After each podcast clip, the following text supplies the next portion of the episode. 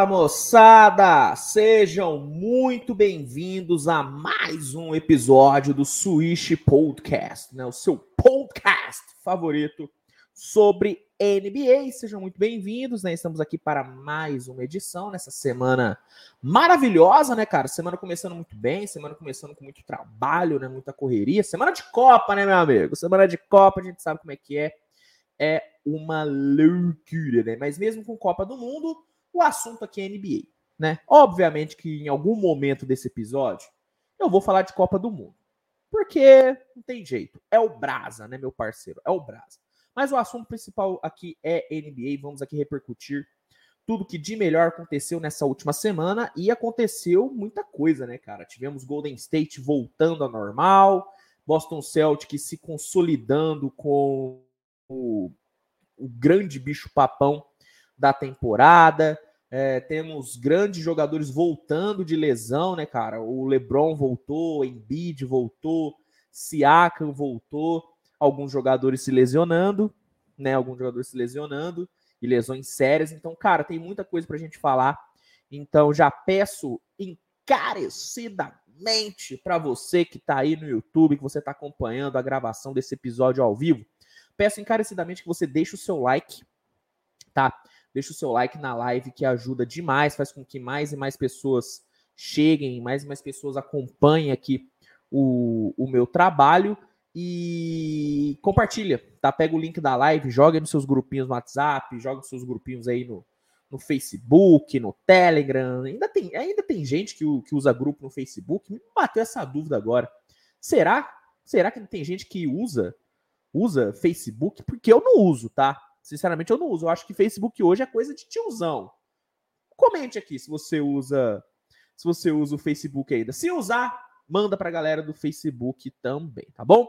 Galera que tá só ouvindo o episódio, seja no Deezer, Google Podcast, Spotify, considere conhecer o meu trabalho no YouTube, tá? Você que tá só ouvindo o episódio, saiba que eu tenho Canal no YouTube, posto vídeo diariamente, vídeo toda hora, trazendo muitas notícias, muitas informações, vídeos de opinião, vídeos especiais. Então, cara, você que está só ouvindo o podcast, conheça meu trabalho no YouTube, que eu tenho certeza que você vai gostar pra caramba, tá bom? É, recados dados, acho que é isso, né? Ah, rapidinho, tá?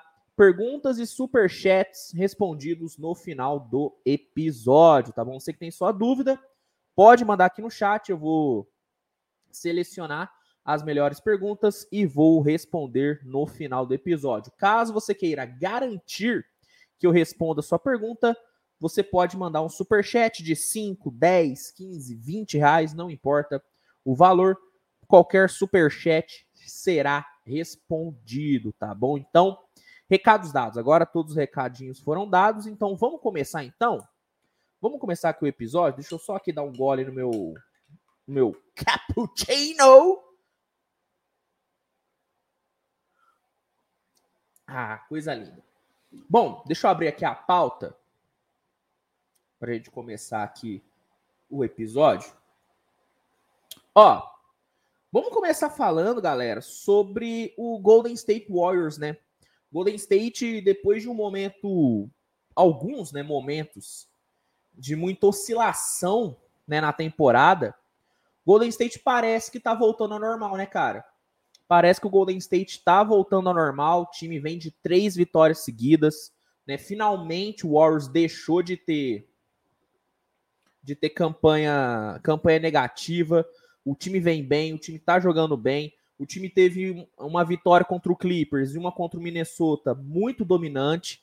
Foram duas vitórias muito dominantes, onde o Warriors basicamente não teve dificuldade nenhuma para vencer. Contra o Clippers, tem aí um adendo que o Clippers jogou sem Kawhi, sem Paul George, o Clippers totalmente desfalcado. Mas mesmo assim, o Warriors foi lá e deitou. Né? O Warriors foi lá e, e destruiu o Clippers. Essa é a, essa é a grande, essa é a grande verdade, né? O, e contra o, contra o Minnesota, velho, aí contra o Minnesota não teve o que fazer. Né? Contra o Minnesota, o, o, o Warriors passou o carro, foi uma dominância absurda. O jogo já tinha terminado, cara, no primeiro tempo. E esse tipo de vitória a gente ainda não tinha visto, né, no Golden State. O Warriors teve uma vitória na estreia contra o Lakers, que foi uma grande vitória, o time jogou muito bem, tirou o pé, tirou o pé, mas jogou muito bem. Só que depois daquela vitória, sabe, a gente não viu uma vitória dominante do Warriors contra um bom adversário. Né, o Warriors teve uma grande vitória para cima do Spurs, mas pô, o Spurs já, já em decadência, já entrando nessa fase ruim que está vivendo. Agora não, cara. O Warriors teve duas vitórias contra dois bons times. Mesmo o Clippers desfalcado ainda é um bom time. E o Warriors dominou. E o mais importante para mim foi que o Golden State conseguiu essa sequência de três vitórias seguidas, mesmo não tendo um Stephen Curry monstruoso. Ah, Luiz, tá falando que o Curry jogou mal? Não, o Curry jogou bem. Mas o Curry não foi monstruoso. O Curry não precisou meter 50 pontos no jogo para o Warriors ganhar. O Curry fez ótimos jogos, jogou para a equipe, só que o time em si se comportou muito bem e conseguiu vencer. Então, para mim, essas três vitórias seguidas e, e, a, e a forma e a forma com que essas três vitórias vieram fazem com que eu acredite que tudo voltou ao normal no Golden State Warriors. E o que, que é o normal? O time brigar, né? O time conseguir brigar por playoff. Porque o que estava acontecendo antes era um Golden State que não não parecia, não parecia que iria brigar por mando de quadra. Pelo jeito que o Warriors estava jogando há duas semanas atrás, você não olhava o time e falava: esse time vai brigar por top 4. Não. Hoje, olhando o jeito que o Warriors venceu essas últimas três partidas, eu tranquilamente falo: o Warriors vai brigar por mando de quadra. E esse é o normal. Sabe? E esse é o normal do Golden State. O Golden State não é um time para ficar fora da zona de playoff. Golden State é um time para brigar pela liderança da conferência. E até esses últimos três jogos, o Warriors não estava mostrando que era esse time. Só que agora tá. Só que agora tá. E o que, que aconteceu para o Golden State dar essa girada de chave? Para o Golden State voltar a jogar bem? para o Golden State voltar a vencer e convencer? Bom, tem algumas teorias. O, o Draymond Green cedeu uma entrevista nessa última semana, eu até trouxe aqui no canal, repercutindo, onde ele falou que depois do, a, do amasso que o Warriors levou do Phoenix Suns, o time se reuniu e teve uma conversa bem franca, onde os jogadores, juntamente com a comissão técnica, discutiu o que estava dando de errado, o que estava dando certo, o que eles poderiam é, corrigir. E segundo o German Green, essa reunião foi crucial, foi crucial para essa mudança de chave, para essa mudança de postura do Golden State. E de fato, quando jogadores desse nível se reúnem e têm uma conversa franca, normalmente mudanças acontecem. Então, eu atribuo sim essa mudança do Golden State a essa reunião, mas não só a essa reunião. Eu acho que existem alguns outros fatores que têm contribuído para essa boa fase que o Golden State vive na temporada. Boa não, né? Ótima fase porque é a melhor fase do time nessa temporada. Eu acredito que o Steve Kerr finalmente entendeu a sua rotação. O Steve Kerr ele, ele tem tido um, uma, uma dificuldade muito grande para distribuir os minutos é, nesse time do Warriors. Uma dificuldade muito grande, cara. Uma dificuldade muito grande. Dá mais minutos para jogadores que não deveriam ter tantos minutos, dá poucos minutos para jogadores que deveriam ter. O Steve Kerr tem tido muitos problemas com isso. Só que nesses últimos três jogos, eu tô percebendo o Steve Kerr entendendo melhor o time que tem. O Steve Kerr hoje, para mim, ele, ele tem uma rotação na cabeça. Ele tem um starting five, tem ali três caras que ele sabe que dá para botar para jogar mais minutos. Esses três caras, tirando os cinco titulares, são de Jordan Poole, Anthony Lamb e hoje, hoje, hoje eu vejo o Dante de Vincenzo sendo um homem de confiança do Steve Kerr.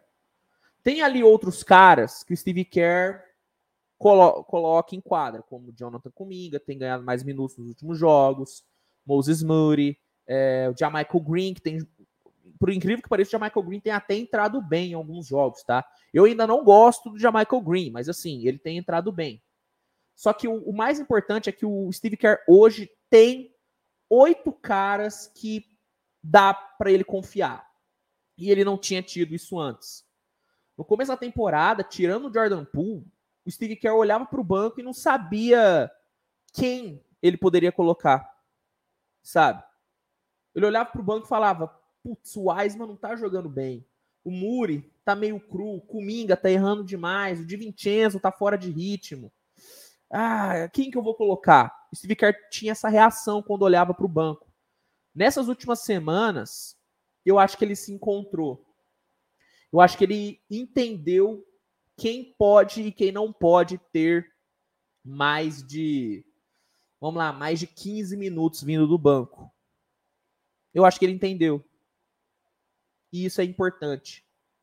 Então, você junta o fato da o impacto da reunião que esses jogadores tiveram, você junta isso com o Steve Kerr entendendo melhor sua rotação e vale a pena também, vale a pena também destacar a melhora significativa do Clay Thompson. O Clay Thompson melhorou muito, muito nessas últimas semanas. É impressionante como o Clay melhorou. Não é que o Clay ele tá tendo jogos espetaculares. Não, não necessariamente. Os últimos jogos do Clay Thompson não foram espetaculares. Não foram jogos que você viu e falou: caralho, o homem jogou, hein? O homem deitou. Não. Mas foram jogos muito consistentes. E o Golden State não precisa de um Clay Thompson espetacular. O Golden State precisa de um Clay Thompson consistente. E nessas últimas semanas, nesses últimos, nessas últimas rodadas, o Clay Thompson tem sido isso o Clay Thompson tem sido um cara consistente. E tendo um Clay do jeito que tá, do jeito que tem jogado, o time flui muito bem, cara.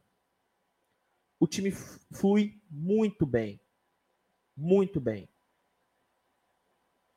Então, é claro, a reunião que os caras tiveram teve um impacto muito grande, mas eu acho que é muito acho que é muito raso dizer que foi só a reunião, sabe?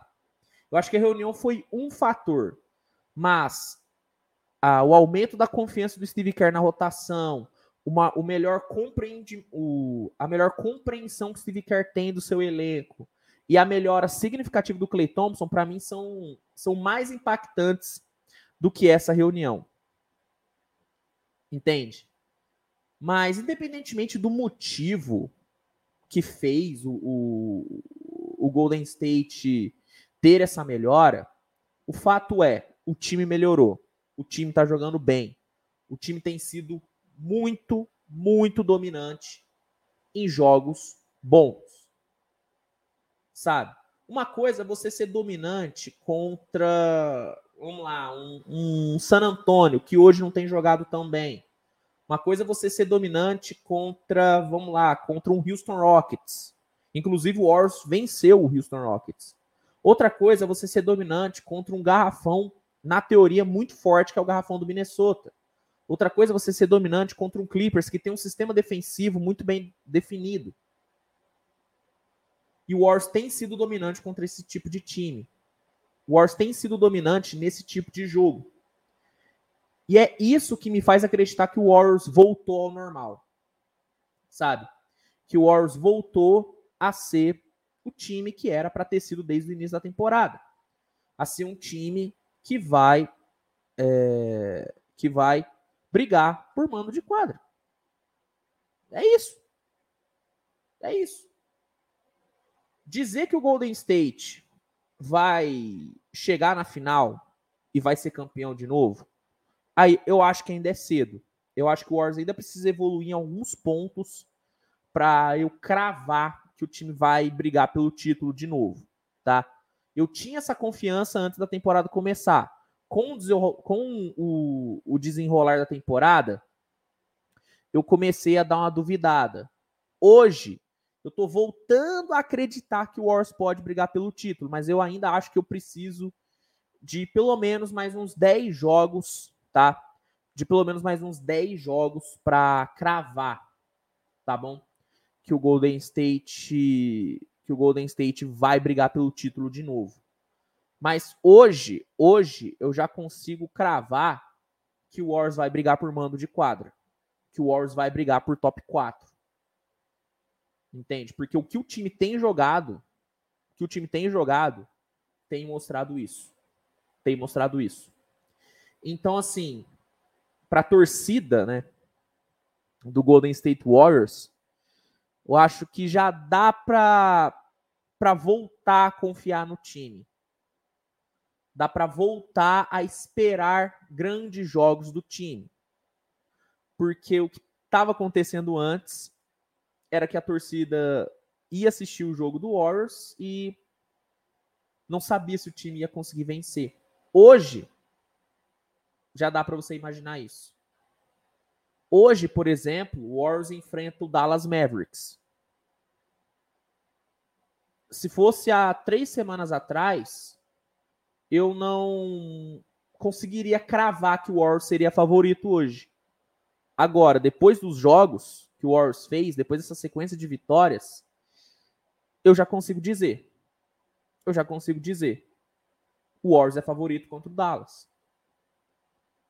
Hoje eu consigo dizer que se o Warriors encarar o Denver Nuggets, eu consigo dizer que o Warriors é favorito. Coisa que eu não conseguia dizer antes. Então essa, essa última semana do Golden State, cara, para mim é foi é, é um, talvez tenha sido a semana mais importante para o Warriors na temporada. Sabe? Eu acho que essa é, essa foi a semana mais crucial para esse time do Golden State porque é a famosa semana da retomada. Sabe? É a famosa semana da retomada. O time retomou, o time retomou o nível que tinha antes da temporada começar. Entendeu? Então assim, o recado, recado que eu quero passar aqui é o seguinte: o Warriors voltou. O Warriors voltou. Em breve, em breve, o Warriors vai voltar a figurar entre os cinco melhores times da liga. Eu acho que isso é assim, é uma, é uma fatalidade. Eu acho que é uma fatalidade. O Warriors vai voltar a ser um dos cinco melhores times da liga. Pelo que tem mostrado, é o que deve acontecer. Então é isso, gente. Sobre o Golden State, é isso. Eu acho que não tem muito mais o que falar. O time está jogando muito bem, um nível muito alto. É, o Curry não tem precisado ser genial, mas a gente sabe que se precisar, ele pode ser.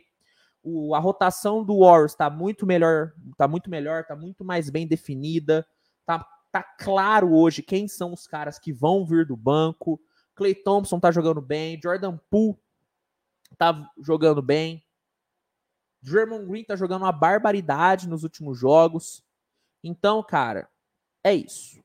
É isso. Golden State voltou, nível tá, tá ótimo, e essa semana foi crucial pro Golden State. Eu tenho certeza que quando chegar ao final da temporada, o Warriors vai olhar para trás e falar: ó, essa semana aqui em novembro foi onde a gente deu uma voltada, foi onde a gente voltou ao nosso nível. Eu tenho certeza que o Warriors no final da temporada vai olhar com muito carinho essa última semana, porque para mim foi a semana mais importante para o Warriors em toda a temporada, tá bom?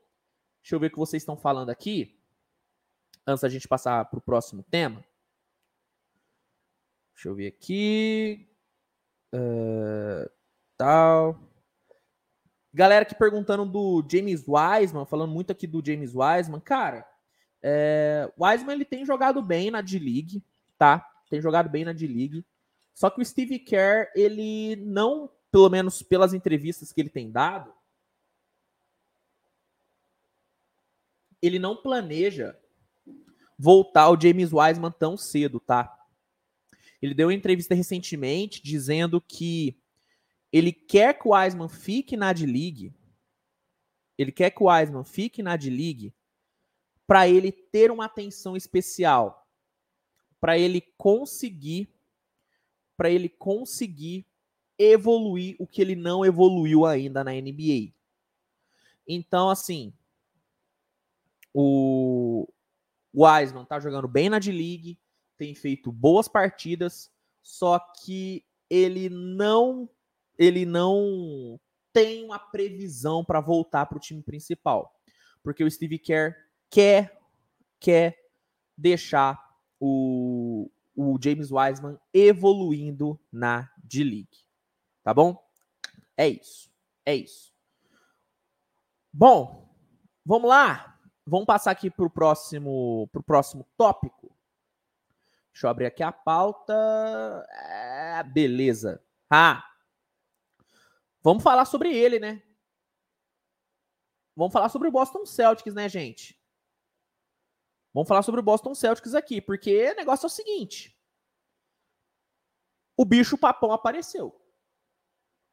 Hoje a NBA tem um bicho papão. Tem um time a ser batido. Se chama Boston Celtics. O Celtics lidera a Conferência Leste com muita autoridade. São 17 vitórias e apenas 4 derrotas. E a gente tem que lembrar que dessas quatro derrotas, duas foram para Chicago. Então, assim, não é que o, o Celtics perdeu para quatro times. O Celtics teve quatro derrotas. O Celtics tem, de longe, o melhor ataque da liga, não só em números, mas também em atuação. Em números, o, o Celtics tem 121,3 pontos por jogo. Mas em atuação, o ataque do Celtics parece que entrega 150 pontos por jogo. Porque o volume ofensivo que esse time tem é algo simplesmente bizarro. Sendo muito sincero, eu não via um ataque tão, sabe, tão potente muitos anos na liga. Eu acho que desde 2017 onde o, onde o Golden State teve é, aquele ataque simplesmente absurdo, aquele, aquele ataque bizarro com Duran, Curry, Clay. Acho que desde 2017 eu não via um ataque tão volumoso como esse ataque do Celtics é. É, é assim, é, é, é incrível, é incrível esse ataque do Celtics. O Phoenix teve um bom ataque algumas temporadas atrás. O Jazz teve um bom ataque. Só que esse ataque do Celtics é sacanagem. É sacanagem. Individualmente, o Celtics já era um time que botava medo ofensivamente. Porque você olhava para o time do Celtics e via Jason Tatum, Jalen Brown. Sabe? Dois jogadores excepcionais ofensivamente. Excepcionais. Só que hoje, com o Joey Matsula, além do Celtics ter essas individualidades muito boas, essas individualidades em um ótimo momento, o Celtics tem um sistema muito forte. Esse sistema de transição rápida e espaçamento, espaçamento, é, como eu posso dizer, massivo, tem dado muito certo, cara tem dado muito certo. É impressionante como tem dado certo. Porque o Celtics hoje consegue levar rápido a bola para o ataque e define muito rápido a jogada. E normalmente essa definição vem por meio de uma bola de três. E algo que é sabido por todos é que a bola de três vale mais do que a bola de dois, né, meu amigo? Então, se você tem um ataque muito volumoso e que entrega muita bola de três, para outro time acompanhar, meu parceiro, é muito difícil. é muito difícil um time conseguir acompanhar. Então, velho, esse Celtics é um time que me põe medo. Hoje, o time que mais me põe medo em toda a liga, em toda a liga, é o Boston Celtics. É o Boston Celtics. Temporada passada, o Celtics ele impunha respeito. Só que nessa temporada, eu acho que esse respeito virou medo. O, e é importante salientar o seguinte: o Celtics dessa temporada não é um time é, tão equilibrado como era na temporada passada, tá? O Celtics dessa temporada é muito menos equilibrado da temporada passada com o Doca. Só que o Celtics dessa temporada é um time que me dá mais confiança de que pode vencer grandes times do que o da temporada passada. Porque eu olhava para o Celtics da temporada passada e pensava, pô, cara, se algum time botar pontos no placar contra esse Celtics, o Celtics não consegue acompanhar. Porque eu não via um ataque tão bom como eu vejo nessa temporada. Hoje, hoje, eu olho o Celtics, eu olho o Celtics e falo: beleza, esse time vai tomar ponto. Esse time vai tomar ponto no placar.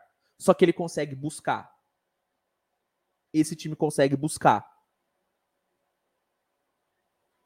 Porque o é assim, é impressionante como o Boston consegue ter um volume de pontuação tão bizarro em pouco tempo. O jogo de ontem contra o Charlotte, contra o Charlotte foi assim, foi um foi um, um susto, né? Porque em três períodos o Celtic já tinha metido 120 pontos, cara. E só não meteu 160 porque tirou o pé no último quarto. Eu tô para dizer para vocês que nós ainda não vimos, não vimos o potencial máximo desse ataque do Celtics. E é bizarro, né, pensar nisso. É bizarro pensar nisso. Mas ao mesmo tempo, algo tem que ser dito.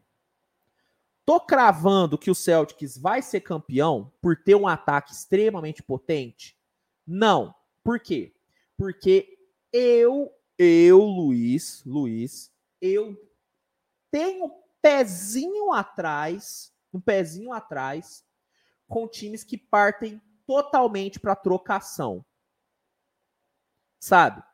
Porque nos últimos anos, porque nos últimos anos nós vimos vários times que adotaram essa estratégia de partir para trocação sempre, caindo no playoff. Por exemplo, Utah Jazz com o Queen Snyder, o Utah Jazz do Queen Snyder era um time que 100% das vezes ia para trocação franca de cestas. Outro exemplo, Houston, de Mike D'Antoni. O Houston do D'Antoni era um time que, em 100% dos jogos, em 100% dos jogos, ia para trocação franca de cesta. E o que aconteceu com esses dois times? Não conseguiram ser campeões. Eu acho que o Celtics tem um diferencial que esses dois times não tinham, que é a experiência de final. O elenco do Celtics sabe como chegar na final de NBA. É um elenco que, desde que foi formado, sempre chega em semifinal ou final de conferência. É só você pegar o Celtics desde a chegada do Tatum o Celtic sempre foi para final de conferência, semifinal, e temporada passada bateu o final da NBA. Coisa que o Utah do Queen Snyder e o Houston do Mike D'Antoni não sabiam. Então, mesmo, mesmo, mesmo eu tendo um pezinho atrás com a proposta do Celtics de sempre ir para trocação, eu consigo ter um pouquinho mais de confiança, um pouquinho mais de confiança por saber que esse elenco sabe como chegar na final. Entendeu o que eu tô falando? Eu fico com o pé atrás, mas eu fico um pouquinho mais confiante. E eu acho que essa junção de ataque explosivo com experiência de final, eu acho que pode dar muito bom. Acho que pode dar muito bom para esse Boston Celtics. E algo que a gente às vezes esquece de comentar é que o Robert Williams ainda vai voltar. Então, essa solidez defensiva que o Celtics teve temporada passada, talvez possa é, possa voltar com o retorno do Robert Williams, que é um cara que impacta demais na defesa do time. É assim, cara, acho que não tem nem dúvida em relação a isso. A defesa do Celtics é completamente diferente quando tem o, Robert Williams, que é talvez um dos cinco melhores protetores de aro de toda a liga, se não for um dos três. Então, a gente está aqui discutindo a defesa do Celtics, falando que é uma defesa que não passa confiança, mas talvez o que a defesa do Celtics precisa é só o retorno do Robert Williams. E ele vai voltar em breve, em janeiro. É bem provável que o Robert Williams volte a jogar.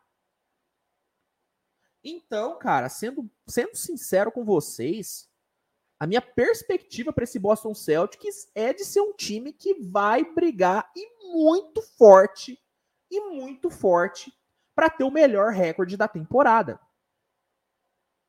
E outra, a gente está falando de um time que tem. É, é bizarro isso, cara. A gente está falando de um time que tem um talvez um, um dos grandes favoritos a MVP dessa temporada, que é o Jason Tatum. O Tatum tranquilamente vai brigar pelo, pelo MVP. Se as coisas ficarem do jeito que estão, o Tatum vai brigar pelo MVP. E a gente está falando de um time que tem a melhor dupla de toda a liga, que é Tatum e Brown. Então esse Celtics, na minha opinião, nunca, nunca teve tantas ferramentas para ser campeão. Nunca. O Celtics do Brad Stevens não teve as mesmas ferramentas que o Celtics do Matsula tem. Não teve. Então, cara, é assim, é impossível, é impossível você não colocar o Celtics como favorito ao título hoje.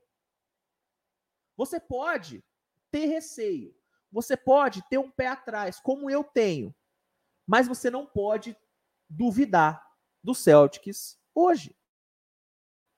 Simplesmente não dá. Não dá. Porque, na boa, tirando essa defesa do Celtics, que não é tão boa, mas que também não é horrorosa, qual outro defeito você vê no Celtics? O time tem dois caras que seriam franchise player em qualquer time da NBA, que é Tatum e Brown. O time tem um, o atual melhor defensor da liga, que é o Marcus Smart. O time tem um dos melhores treinadores ofensivos dessa temporada, talvez até o melhor treinador ofensivo dessa temporada, que é o Matsula. Pensando em treinadores com mentalidade defensiva, o Matsula talvez seja o melhor deles. Talvez seja o melhor deles. Pensando em treinadores com mentalidade ofensiva. Mentalidade ofensiva. O Celtics tem um dos melhores bancos de toda a liga. O Malcolm Brogdon, irmão, o Malcolm Brogdon vai brigar para ser sexto homem da temporada. Fora o Malcolm Brogdon, o banco ainda tem Grant Williams, o banco ainda tem Sam Hauser, que tem sido um dos melhores arremessadores da liga. O banco tem Peyton Pritchard, que tem feito uma temporada muito sólida. Cara, assim, sendo muito sincero, eu, eu se eu fosse treinador de uma equipe que iria enfrentar o Celtics, eu não saberia o que fazer para vencer o Celtics. Porque se eu partir muito para dentro do Celtics, se eu me expor muito, eu vou tomar muito no contra-ataque. Eu vou tomar muito na transição. Se eu tentar ser mais conservador na minha estratégia, o Celtics vai me engolir, porque o Celtics tem um volume ofensivo que te destrói. Lucas Sotolani mandou aqui o Derek White. Derek White está tendo uma temporada absurda. É absurdo que o Derek White está jogando. Só que, sinceramente, eu considero ele um titular, então eu nem coloco ele muito no banco. Então, assim, velho, é, é, é incrível, é incrível que o Celtic está jogando. É incrível, é incrível mesmo, cara. Eu tô muito empolgado, eu tô muito animado e eu tô muito confiante no Celtics. Pezinho atrás sempre tem. Pelo, aqui, pelo aquilo que eu disse, de ser uma equipe que vai muito para trocação. Só que é impossível não olhar para esse Celtics hoje e dizer: esse time vai brigar pelo título. É impossível. Vai ser campeão? Outros 500. Aí é muita coisa para analisar. Mas hoje, para mim, o único time hoje, hoje, que eu olho na liga e falo, esse time vai para a final, é o Celtics. Eu, eu tentei fazer esse exercício antes, de tentar montar uma. Tentar montar a minha final hoje. Sinceramente, pelo lado do Oeste, eu não consigo cravar quem, chega, quem vai chegar na final. O Phoenix, não sei, o Phoenix. O Phoenix precisa se provar no playoff. O Denver, acho difícil. O Warriors com essa ascensão, talvez. Então tem muito cis no, no oeste. No leste, no leste, cara, tem o Bucks, que é um time que pode brigar com o Celtics. Só que sendo sincero, só que sendo sincero, hoje eu acho que numa série de sete jogos o Celtics leva. Então, se pelo lado do Oeste eu tenho muitas dúvidas de quem vai chegar na final, pelo lado do Celtics, pelo lado do, olha aí, ó, pelo lado do Leste hoje, eu tenho o Celtics como uma das minhas certezas. Entendeu? E isso diz muito sobre o Celtics. Isso diz muito sobre o Celtics. Então, para fechar, Boston, Boston é é o time a ser batido. Boston hoje é o melhor time de toda a NBA. E diferentemente da temporada passada, onde o Boston demorou para ser colocado nessa discussão de melhor time da liga, porque o Boston só foi engrenar depois do All-Star, nessa temporada o Boston tá dando muito certo logo de cara. E pode acreditar, meu amigo. Você ter um time jogando o que tá jogando desde o início da temporada faz total diferença em um playoff faz total diferença em um playoff. Tá bom? Então, cara, impressionante, impressionante esse Boston Celtics, cara. Eu estou estou celticizado, não tem jeito. Estou celticizado. Bom, próximo tema. Ó, galera, rapidinho aqui, hein? Quem ainda não deixou o like, deixa o seu like, tá bom? Que ajuda muito mesmo, ajuda demais. E caso você esteja assistindo a live e você não seja inscrito, se inscreve, pô. Dá uma moral, ajuda aqui o conteúdo, ajuda aqui o trabalho, que vai me fortalecer demais. Ó, deixa eu aproveitar que a gente aqui tá chegando aos 38 minutos aqui de episódio. Deixa eu aproveitar para, pô, fazer aquele merchan maravilhoso, hein? Pessoal, para quem aí, para quem aí quer acompanhar todos os jogos dessa temporada, na boa, o League Pass é a melhor opção de longe, cara. Por que, que é a melhor opção? Porque lá no League Pass você assiste todos os jogos que você quiser. E além de assistir todos os jogos que você quiser, você assiste todos os jogos quando você quiser, porque os jogos ficam disponíveis sob demanda. Então, caso, caso você não consiga acompanhar o jogo de hoje, por exemplo, entre Golden State e Dallas, por ser um jogo um pouquinho mais tarde, você consegue amanhã ver o jogo completo a hora que você quiser. E se você, e se você não tiver paciência, paciência para assistir o jogo completo, você pode pegar e assistir o condensado do jogo, que é um resumão muito bom, muito bom do jogo. Inclusive, eu, eu, eu, eu é, utilizo muito, muito o League Pass para as minhas análises. Porque se eu, eu sou um ser humano, eu não consigo assistir todos os jogos da rodada. Então, o que eu faço? Eu entro no League Pass toda manhã e vejo o condensado dos jogos e fico por dentro de todos os times da liga. Então, se você quiser também isso, o League Pass é a melhor opção. E se liga. Se você quiser testar o League Pass por 7 dias grátis, para ver se é bom mesmo, você pode testar, só que, só que, só que, você tem que utilizar o link que está aqui na descrição do episódio. Você clica no link que está aqui na descrição, se cadastre e aí você vai ter sete dias grátis para testar o League Pass e depois, e depois desse período de sete dias grátis, você pode, você pode assinar o plano mensal ou anual com desconto especial. Então, velho, aproveita, clica no link e garanta já o seu League Pass que eu tenho certeza que você não vai se arrepender, tá bom? Link aqui na descrição. Fechou? Bom, voltando aqui, voltando aqui pro episódio. Deixa eu pegar aqui a pauta. Aí, boa. Ó, galera, só lembrando, tá? No final do episódio, a gente vai ter o, o momento aleatório, tá? A gente vai ter um momento aleatório onde a gente vai trocar ideias sobre assuntos diversos, assuntos não relacionados à NBA. Então, fica até o final para a gente trocar essa ideia mais descontraída. Mas enquanto isso, vamos focar no trabalho. Vamos focar no trabalho. Galera, vamos falar sobre o Joel Embiid?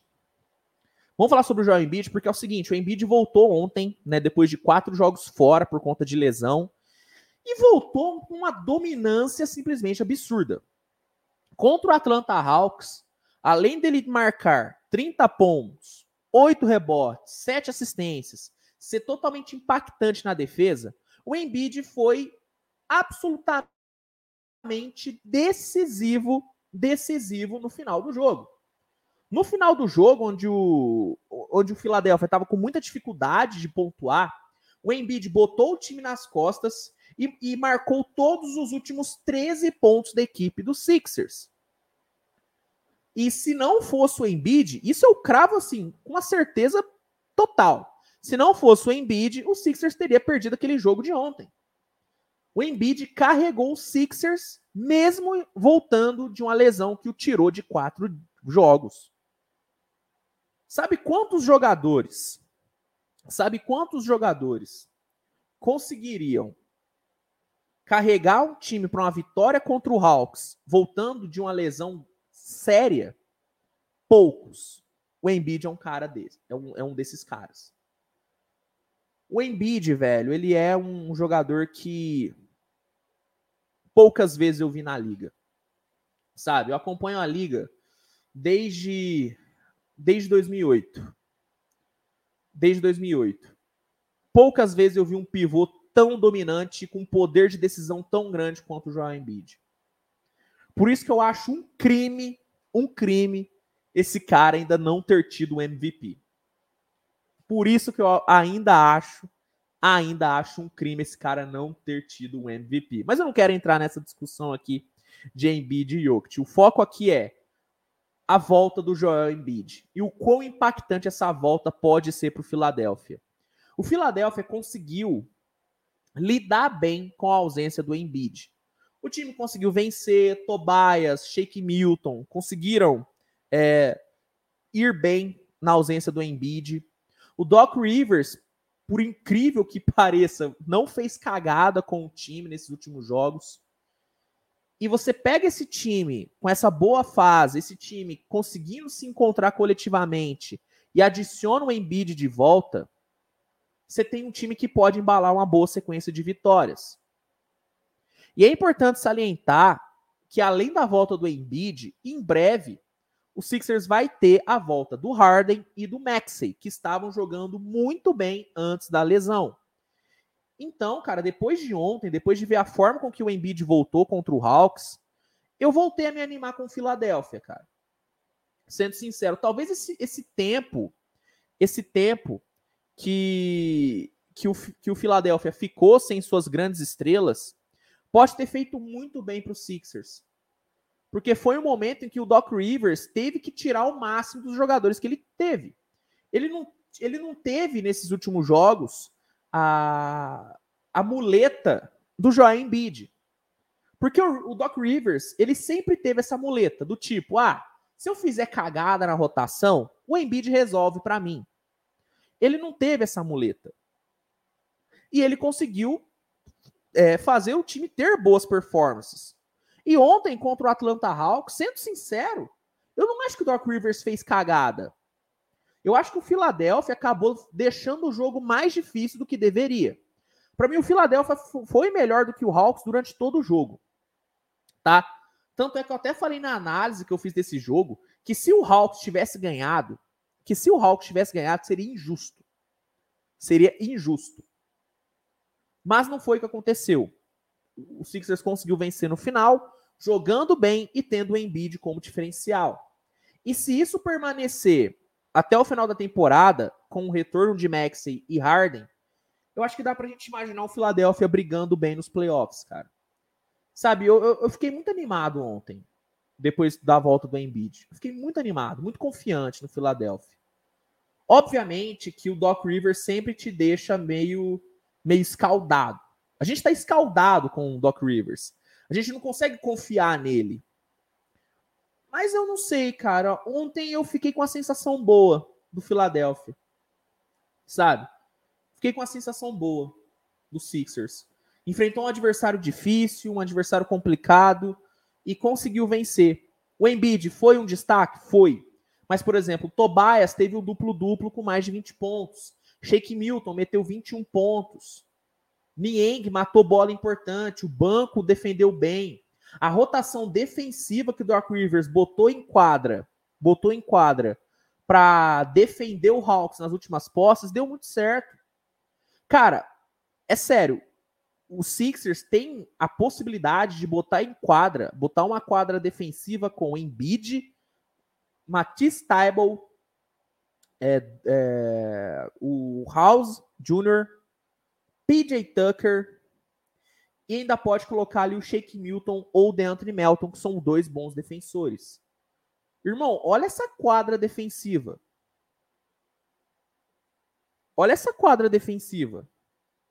É uma quadra defensiva bizarra, cara. É uma quadra defensiva bizarra. Então, cara, eu, eu fiquei com a sensação boa. Não acho que é um time que vai brigar por título, não acho que é um time que vai brigar para ser campeão.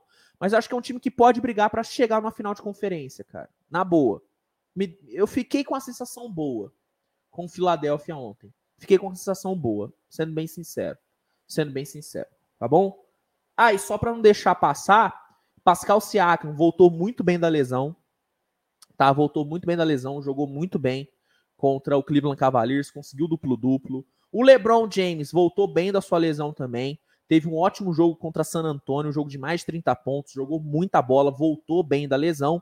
E infelizmente temos alguns jogadores que se lesionaram, né? O Carlton Towns teve uma lesão considerada séria na sua perna, ele deve voltar só em janeiro, o Carlton Towns só deve voltar em janeiro. Deixa eu até pegar aqui qual que foi a, a lesão exata do Carlton Towns aqui para passar para vocês. Deixa eu puxar aqui.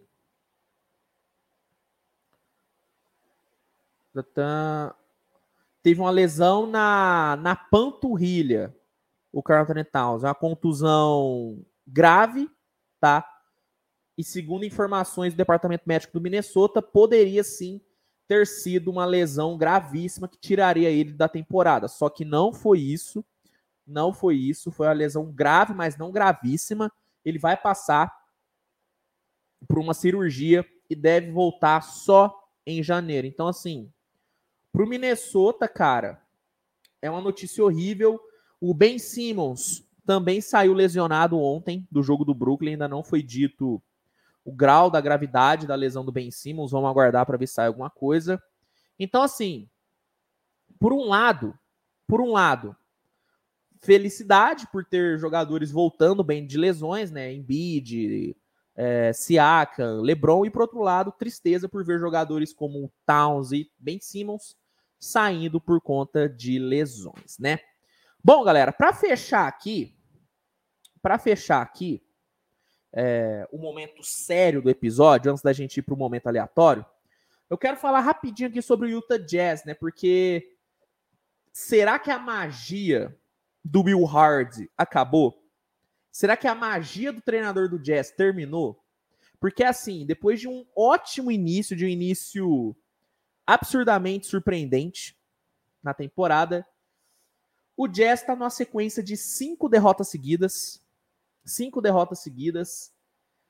E tá começando a dar indícios de que pode ser um time que não vai brigar pelo que poderia brigar. Porque pelo que o Utah jogou no início da temporada, é um time que daria para brigar sim por play-in. Só que depois dessas cinco derrotas seguidas, sabe, parece que o time perdeu alguma coisa. É importante dizer que o Utah teve algumas derrotas bem apertadas, como por exemplo, contra o Phoenix, o Utah perdeu na reta final por 113 a 112. Mas algumas outras derrotas, pô, cara, em algumas outras derrotas o Utah jogou muito mal. Sabe? Então, assim, eu, eu não vou abandonar o barco ainda do Will Hardy. Eu não vou abandonar o barco do Utah Jazz. É um time que eu gosto muito de assistir. Ainda acho que é um basquete muito bom, basquete muito bom.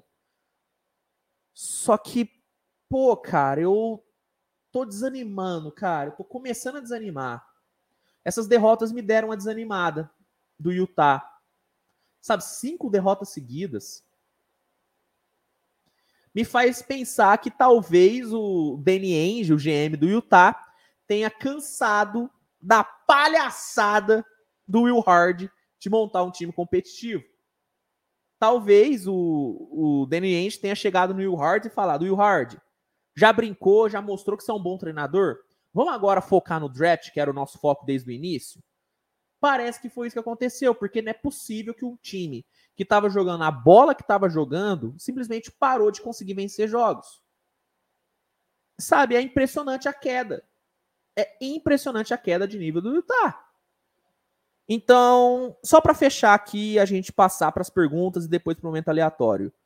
Tô preocupado com o momento do Utah e talvez, talvez aquele Utah mágico que a gente viu tenha ficado para a história, porque o time não joga a mesma coisa que jogou ontem. Que o time não joga a mesma coisa que jogou antes. Essa é a grande verdade. Essa é a grande verdade. Como eu disse, não vou pular do barco.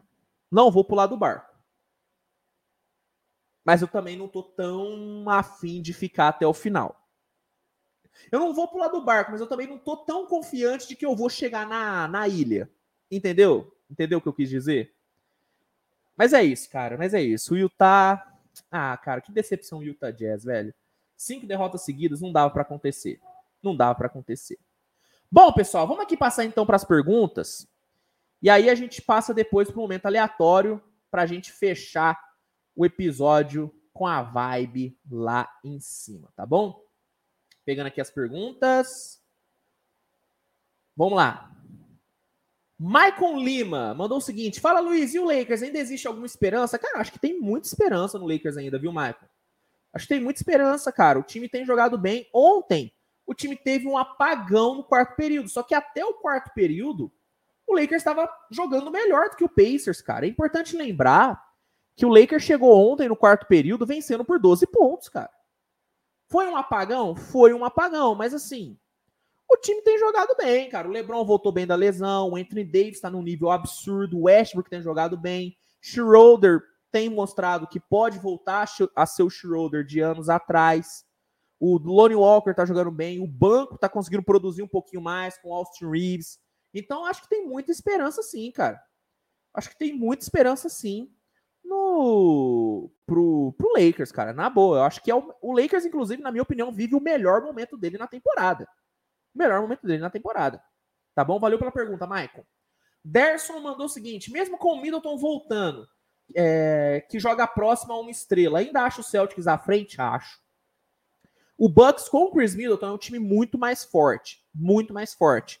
Só que eu acho que o ataque do Celtics é de longe o melhor de toda a liga. E eu não vejo a defesa do Bucks tão forte como era a temporada passada. A defesa do Bucks dessa temporada não é tão boa como era na temporada passada. E a partir do momento que você não tem uma defesa no, no, no seu prime e vai enfrentar um time que tem o seu melhor ataque, talvez, de todos os tempos, fica complicado. Porque isso é algo que a galera não tem falado muito. Esse ataque do Celtics pode ser o melhor ataque do Celtics da história do Celtics. E aí você enfrenta esse time tendo uma defesa que não está no seu maior nível. Sinceramente, hoje, mesmo com o Chris Middleton, eu não consigo colocar o Bucks melhor do que o Celtics, tá? Não consigo, sendo sincero. Tá, Derson? Eu ainda acho que o Celtics é o melhor time da liga mesmo com o Bucks tendo o Chris Middleton de volta, tá bom? Ian Almeida, você acha que o problema do Hawks é o Nate McMillan ou a falta de jogadores de perímetro como o Bogdanovich? Cara, eu acho que o problema do, do Hawks são dois. O primeiro, a, o fato do Nate McMillan ser um treinador que se acomoda muito fácil.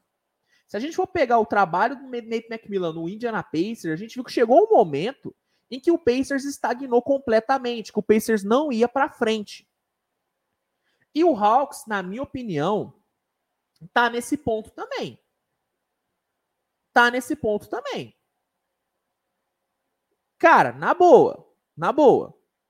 O Hawks não evoluiu em nada desde a campanha maravilhosa que teve em 2020. Não evoluiu em nada, cara. Em nada. Então, assim, Nate McMillan para mim é um dos problemas. Só que o outro problema também, pra, na minha opinião, é a falta de um veterano. O Hawks é um time muito novo, cara. É um time muito novo, é um time muito jovem, é um time muito inconsequente. Eu acho que o jogo contra Houston ficou muito claro isso, cara. O, o, o Hawks se empolgou demais, o Hawks. Ai, o Hawks ficou. É, o, o, o, o Hawks ficou. Ai, que maravilha! Ai, como nós somos zoeiros, como nós somos melhores, e tomou, na, e tomou no rabo. Essa é a grande verdade. Tomou no rabo contra o Houston. O Houston se manteve sério, e é um time bem mais jovem do que o Hawks, se manteve sério e venceu o Hawks. Por quê? Porque o Hawks ficou no oba-oba. O Hawks ficou no oba-oba. Então eu acho que falta um veterano para chamar a atenção da molecada. O, a referência do time do Hawks é um, é um dos jogadores mais inconsequentes da liga, que é o Trae Young. O Trae Young, de vez em quando, ele dá uns lapsos de Trae Young peladeiro. Sabe? O Trae Young, no início da, da sua carreira, ele foi um cara meio peladeirão. Depois da temporada do, da série contra o New York Knicks, contra o Bucks, o Trae Young deu uma amadurecida muito grande. Só que nessa temporada, vira e mexe, ele tem lapsos de Trae Young peladeiro. E ele é a referência do time. Então eu acho que o problema do Hawks são dois. O fato do Nate McMillan ser um treinador que se acomoda muito fácil e a ausência de um cara veterano para chamar a atenção da molecada. Eu acho que esses dois são os grandes problemas do Hawks, cara. E sinceramente, eu não sei como o time vai resolver. Demitir o Macmillan, eu acho que não vai acontecer. A diretoria parece que gosta muito dele. E trazer um veterano, eu acho que fica meio difícil, tá? Eu acho que fica meio, meio difícil, difícil aí é, trazer um veterano. Então, não sei, eu tenho muitas dúvidas. Eu, eu eu tô com. Eu, eu coloquei muitos pontos de interrogação no Atlanta Hawks. Para fechar, galera, última pergunta aqui, a gente passa para o momento aleatório e fechamos o episódio. Lucas Sotolani, outra pergunta para o final. Luiz, se mantém firme com o Pelicans para time sensação da temporada ou deu um leve flirt com o Kingaço agora? Cara, eu não dei um leve flirt, flirt com o Kingaço, não. Estou totalmente apaixonado pelo Kingaço, cara. Hoje eu falo tranquilamente, o meu time queridinho queridinho, queridinho é, da, do, do, meu League Pass hoje é o Sacramento Kings. Eu falo com tranquilidade. Eu larguei o Pelicans. Tô dizendo que eu não gosto mais do Pelicans? Não, eu adoro o Pelicans. Eu ainda acho que é um time muito legal de se assistir. E eu acho que é um time que pode ir longe nos playoffs. Só que o Kings ganhou meu coração, cara. O Kings ganhou meu coração, irmão. Eu tô apaixonado pelo Kings. Eu adotei o Kings para mim. Tá? O Mike Brown hoje é um dos meus treinadores favoritos da liga. Assim como eu adotei o Will Hardy do Utah Jazz, eu adotei o Mike Brown também. Mike Brown tá aqui, ó, ó. Tá no meu colinho o Mike Brown, irmão. Tá no meu colinho o Mike Brown. Adotei, gosto muito dele. O Kings hoje é o meu time favorito. O Kings hoje é meu time favorito de assistir. É o meu time favoritaço de assistir, cara. Então, sim, sim, Hoje eu não coloco o Pelicans como uma sensação, coloco o Kings. O Kings, para mim, hoje é a sensação da temporada. E se você não está apaixonado pelo Sacramento Kings, o problema é com você, porque o Kings é o time mais apaixonante dessa temporada, tá bom? Valeu pela pergunta, Lucas. Valeu pela pergunta. Galera, Vamos aqui então. Vamos aqui então passar para o momento aleatório. Fazer aqui uns 10 minutinhos de momento aleatório. Ó, momento aleatório é o seguinte, gente. Vocês mandam aqui no chat qualquer pergunta que você tenha não relacionada à NBA, não relacionada a basquete. É uma trocação, uma trocação de ideia. É onde a gente vai aqui, ó, estreitar a nossa relação. Então, assim, qualquer pergunta sobre NBA, sobre basquete, não será respondida, tá? Não será respondida agora. Agora, perguntas sobre a vida, perguntas sobre o amor, perguntas sobre a Copa, aí eu irei responder. Então, tá aberto o momento aleatório. Deixa eu só responder aqui o Gomes. O Gomes mandou o seguinte: Luiz, assisto, assisto seus vídeos quase todos os dias no meu horário de almoço. Esse é o melhor canal de notícias do Basca. Não sou eu que estou dizendo, é o, é o Gomes, hein? Não sou eu que estou dizendo. Obrigado por me proporcionar esses momentos de alegria, Luiz. Tamo junto. Tamo junto demais, cara. Tamo junto, Gomes. Muito obrigado pela moral e, pô, que legal saber que eu sou seu canal favorito, mano. Tamo junto. Você tá.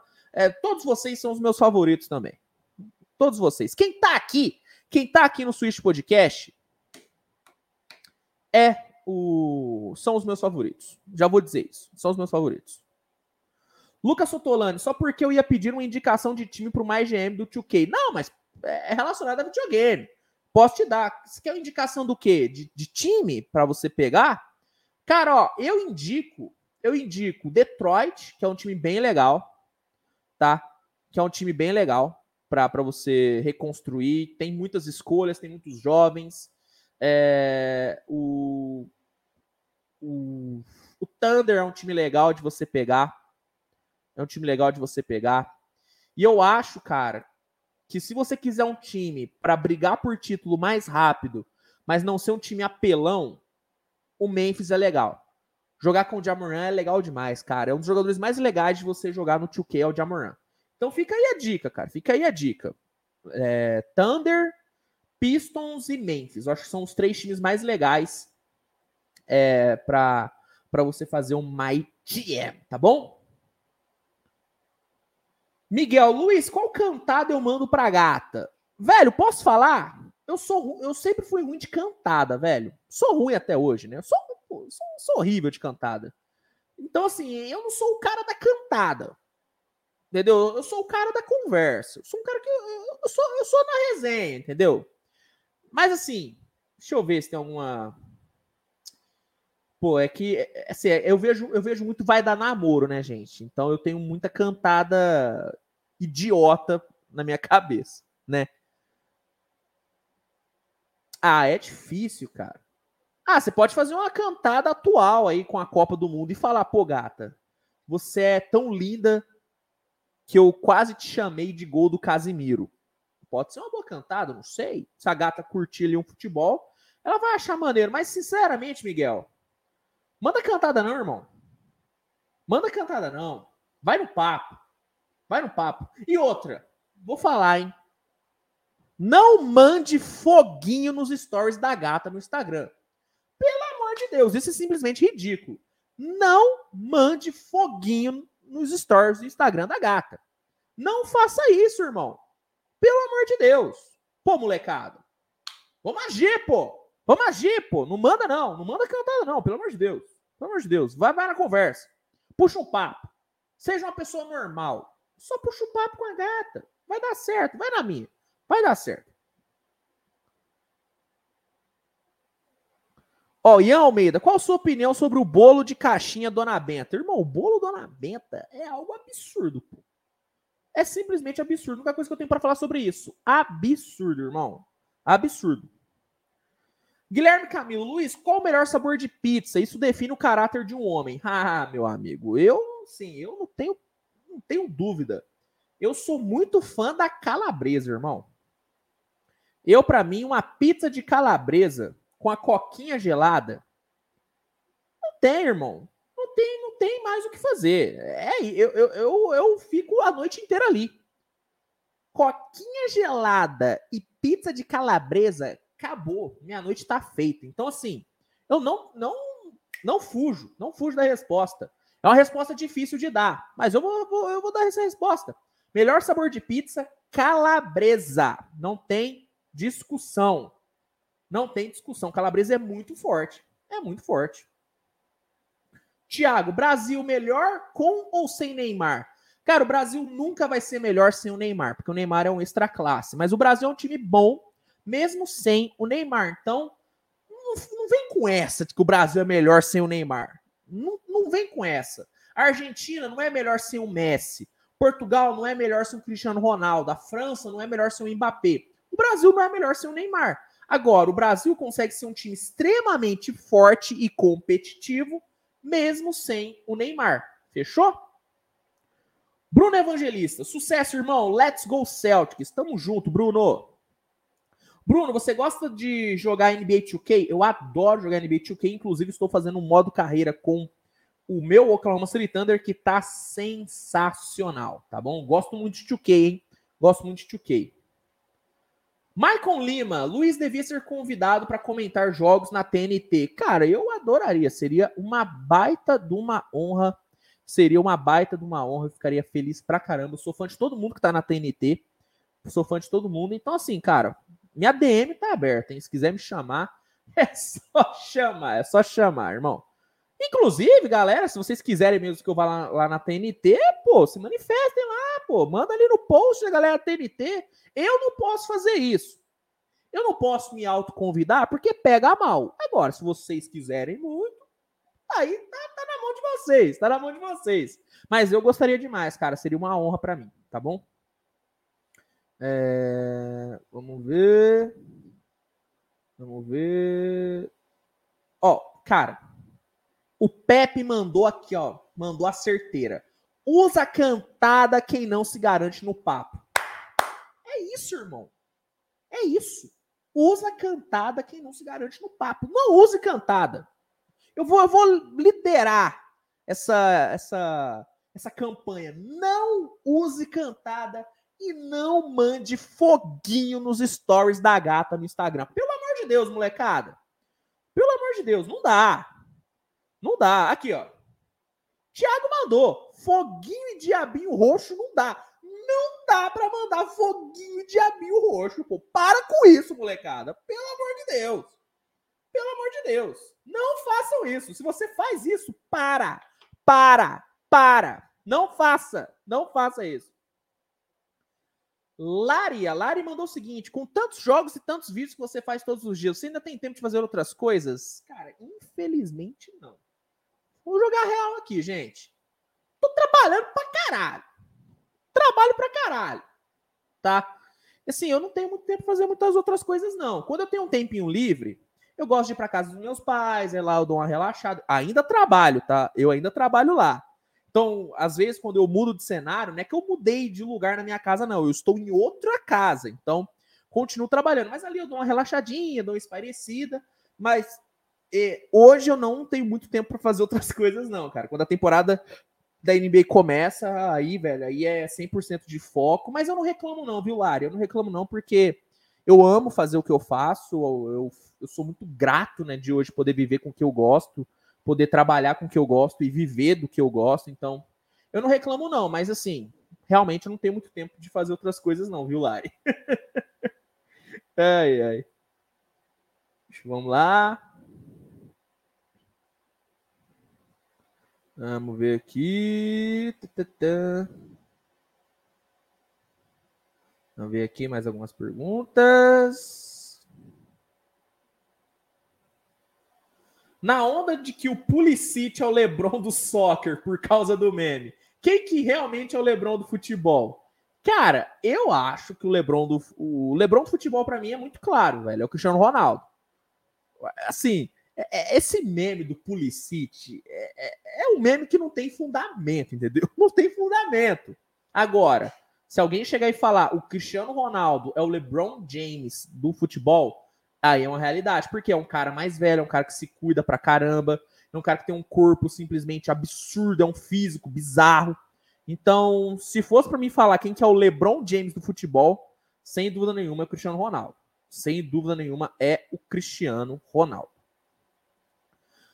O, o Kleb Gabi mandou aqui. Boa noite. Manda um abraço para Sure, Ilha do Marajó, Pará. Um abraço para Marajó, para Soureilha do Marajó do Pará.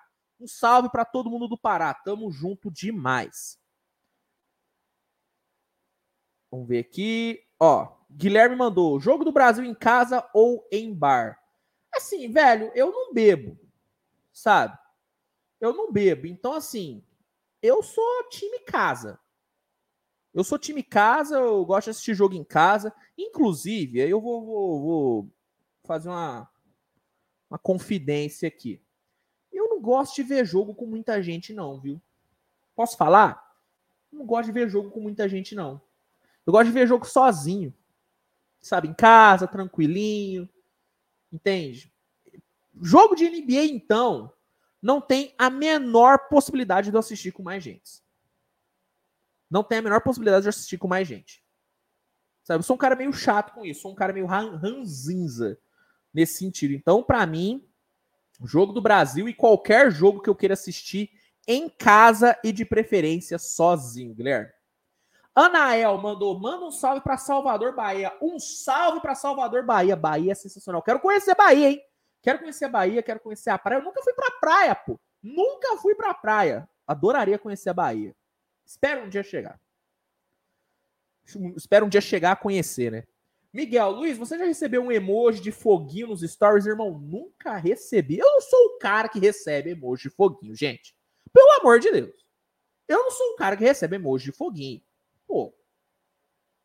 Pô, sim, eu, eu sei, eu, eu, eu sei das minhas limitações. Eu sei das minhas limitações. Eu não sou o cara que recebe emoji de foguinho, gente, pelo amor de Deus.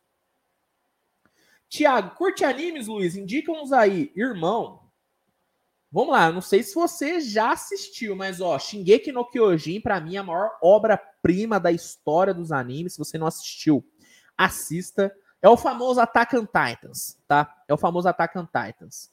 É... Vamos lá.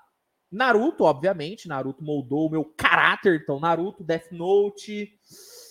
É, eu sou fã também dos clássicos, como por exemplo, Cavaleiro do Zodíaco. Pô, se você nunca assistiu Cavaleiro do Zodíaco, tem que assistir. Tem que assistir. É, mais algum outro?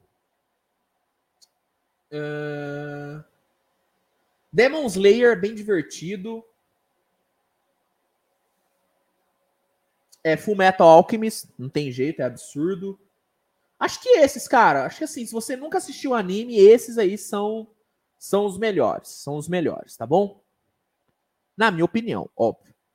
É, One Piece também é legal, tá, Thiago? One Piece também é legal. Bruno, fute com os amigos ou um Basca com os amigos? Ah, meu amigo, eu sou fã do Basca, né?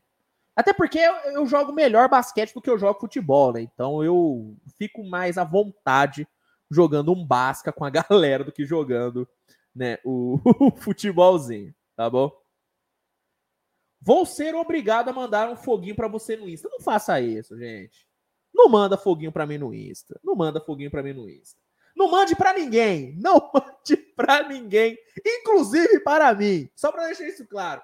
Não mande foguinho para ninguém, inclusive para mim. Pelo amor de Deus, gente. Banam, banam o emoji de foguinho do celular de vocês. Pelo amor de Deus. Pelo amor de Deus. Luiz, tu tem alguma super, superstição? Cara, pior que não tenho. Eu sou, eu sou um cara meio, meio, É, eu sou um cara meio. Sabe? Não tenho tantas curiosidades assim, sabe? Quando eu, sempre quando eu faço aquele, aqueles quizzes de personalidade, eu sempre saio meio frustrado porque eu não tenho tanta coisa legal para botar num, num quiz de personalidade. Eu não tenho superstição, sabe? Eu não eu não tenho um medo assim muito. Oh, ah, medo de altura. Eu não tenho, entendeu? Sabe, eu não tenho muitas essas coisas, não, viu? Eu não tenho muitas essas coisas, não. Vamos ver aqui.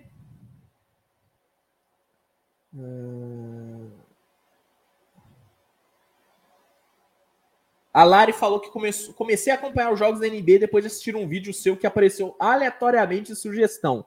Tamo junto aí, ó. Quando, quando, quando quando aparece uma pessoa dizendo que achou um vídeo meu de forma aleatória, eu fico muito feliz, porque é sinal de que o conteúdo está chegando para todo mundo. Então eu fico muito feliz com isso. Fico muito feliz mesmo é, Lari, de você estar tá curtindo o trampo, de você estar tá curtindo aqui meu trabalho. Fico muito contente mesmo. E, pô, tomara que você siga aí acompanhando o canal até até o até o fim, não, porque o canal nunca vai terminar, mas tomara que você acompanhe o canal aí até você enjoar. E espero que você não enjoe, né? E espero que você não enjoe. Tá bom? Bom, galera, uma hora e 15 já de episódio, acho que já dá pra gente encerrar, né? Pessoal, muito obrigado mesmo, tá? Todo mundo por essa audiência maravilhosa. Agradeço muito mesmo a, a presença de todos vocês. Lembrando, Switch Podcast toda terça-feira ao vivo no YouTube. Se você está assistindo ele sob demanda, se você está assistindo esse episódio sob demanda aqui no YouTube, ou se você está ouvindo nas plataformas de áudio, saiba que se você quiser acompanhar a gravação ao vivo, toda terça-feira, canal Switch TVBR no YouTube, se inscreva para participar. Para a galera que está aqui na live, obrigado mesmo. Confira se você deixou sua inscrição e se você deixou seu like. E ó, fica ligado porque hoje e durante toda a semana tem muito conteúdo para sair no canal. Então, conto com a audiência de vocês, conto com a presença de vocês, tá bom? Obrigado mesmo a todo mundo. E um grande abraço, tá? Um grande abraço a você que está assistindo sob demanda, um grande abraço a você que está assistindo ao vivo e um grande abraço para você que está só ouvindo o episódio. Fechou? A gente se vê semana que vem. Um grande abraço e até a próxima, galera. Tchau, tchau. E lembrando, não mande foguinho para ninguém. Para ninguém. Não ao foguinho. Não ao foguinho, pelo amor de Deus, gente. Tamo junto. Tchau, tchau.